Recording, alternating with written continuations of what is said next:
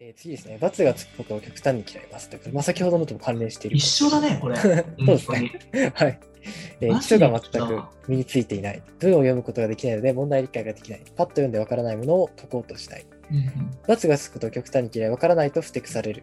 成績云々以上に解ける楽しさ、考える楽しさを知ってほしいということですね。あーもうまさに承認だね、もう。うん、そうですね。確かに。すごいつながりがありますね、うん先ほどもう僕らは基本承認だからね、本当に。うん承認の仕事みたいになってるもんね。確かに。うん。なんかその、まずね、その子がやったこととか考え方否定しないので、まず受け入れる一旦。そそこで、なんかその中でプロセスとか思考、なんかあの思考の癖とかで間違えてるところがあるから、そこを気づかせてあげるだけなんですよね。それしかも自分で気づかせてあげるようにことですかね。こういうやり方もあるよっていうふうにやって、こういうやり方でやった方がめちゃめちゃ効率いいんだよっていうのを別に語らずしても、ちょっとなんか見せてあげたりとはいかすると、はいはい。確かに確子かに。供って、なんだ、こんなずるいやり方あるんだってことを 気づくので、うん、確かに。そういったことを気づいた瞬間に、まさに裏技とか秘伝のタレの部分が見つけれたっていう、その結構ちょっと俺しか知らないところ、へへみたいな、そういう特別感とかで結構ね、頑張ったりするんでね。はいはいはい。確かに。うん、なるほどつくことをね、極端に嫌います。海外行ったら罰しかつかないからね。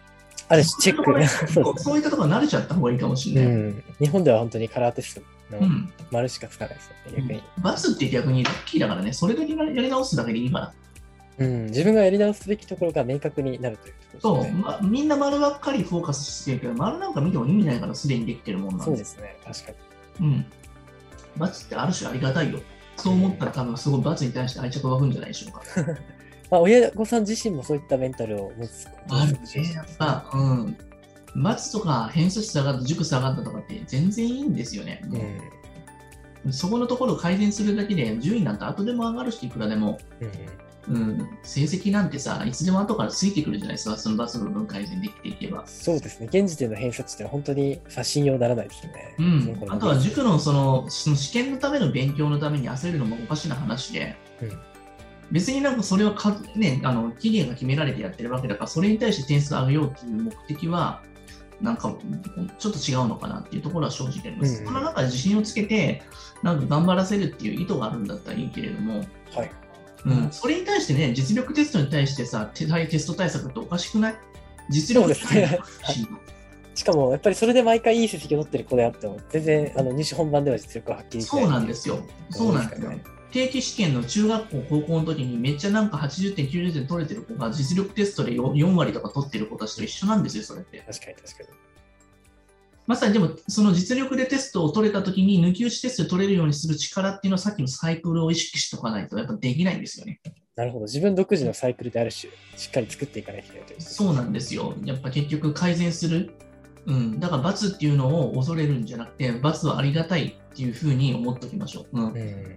うん、罰っていう言葉に対して、本当になんか愛愛着を持つっていうのは、ちょっと独特な表現かもしれないですけれども、はい。勝手に僕が今言ってるんだけどね。うん、なるほど。罰に愛着を。そうですね。それは珍しいですね。なるほど。そうですよ。うん嫌なものってさ、なんかあの意識的にさ、無意識的にもう離れようとするじゃん。ああ、そうですね。れがありがたいと思ういう思った瞬間から、そのことばっか目に入りません？確かに。ある種、そうですね。まあ、自分にとって嫌なことっていうのは自分の一番の成長材料というか、脱皮しなければいけないところでありますからね。確かに。これが成長させてくれるすごいいいきっかけになるものとかって思うんだったら、全然考え方変わると思うんでね。うん。なるほど。ある種、不快感を感じるものの方が自分の成長につながる場合が多いという。そうなんですよ。違和感とか不快感がないと、次のそのステージに行けないんですよ。今の心地いいやり方っていうのは間違ったやり方だから、その心地よさから逸脱するためには、あた新たな違和感だったり嫌だなと思うところを受け入れなきゃいけないんだよね。なるほど。それは人間の精神的な今めっちゃいいここと言いましたよ、石田さん。あ、いえいえ、まあ、日々、あの直木先生から伺っていることですね。いやいやいや、はいでも、何回も同じこと、大事なことを俺言い続けますよ。うん、そう。しつこく、しつこく。うん。